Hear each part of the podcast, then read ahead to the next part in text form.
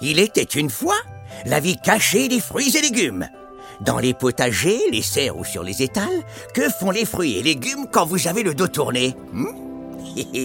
Laissez-moi vous conter leurs fabuleuses aventures.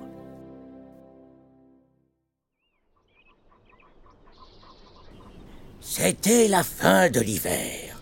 Dehors, il faisait encore froid. Heureusement, le producteur avait pris soin de mettre les fraisiers à l'abri, sous une serre. Sous cet abri, les premières fraises arrivaient à maturité. Une fraise attendait tranquillement le début du printemps d'être récoltée. Un jour, elle vit une colonie de petites bêtes grimper sur un fraisier voisin. Elles étaient des milliers, grouillantes. Bientôt, elles recouvriraient totalement une tige du fraisier qui avait l'air mal en point. Notre fraise entendait le fraisier crier. Les petites bêtes étaient en train de le piquer. La fraise voulait aider son voisin fraisier, mais elle en était bien incapable. C'est à ce moment qu'un groupe de grosses larves noires débarqua. Elles avaient des pointes sur le dos et faisaient un peu peur. Ces larves se mirent à manger les petites bêtes. Pris de panique, les petites bêtes fuyaient dans tous les sens. En quelques minutes, elles avaient toutes disparu.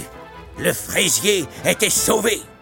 Notre fraise était un peu troublée par ce qui venait de se passer. Elle se demandait qui étaient les petites bêtes qui piquent et les grosses larves qui font peur.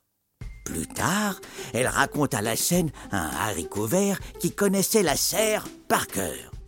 Ce que tu as vu aujourd'hui, c'est une attaque de pucerons, lui dit le haricot. Les pucerons sont des petites bêtes qui vivent en colonie et piquent les fraisiers pour aspirer leur sève.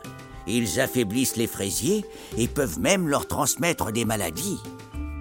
Mais c'est horrible, répondit la fraise chamboulée. Oh, mais ne t'inquiète pas, lui dit le haricot. Pour défendre les fraisiers, les producteurs ont une arme secrète. Les larves de coccinelle. Ce sont les grosses larves noires que tu as vues. Ces larves mangent les pucerons et elles sont très gourmandes. Elles empêchent donc les colonies de pucerons de se développer dans la serre. Ouf La fraise était rassurée.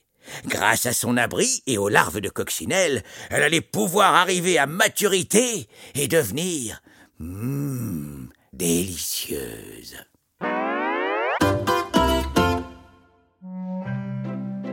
Rendez-vous au prochain épisode pour découvrir la vie cachée des fruits et légumes. À bientôt!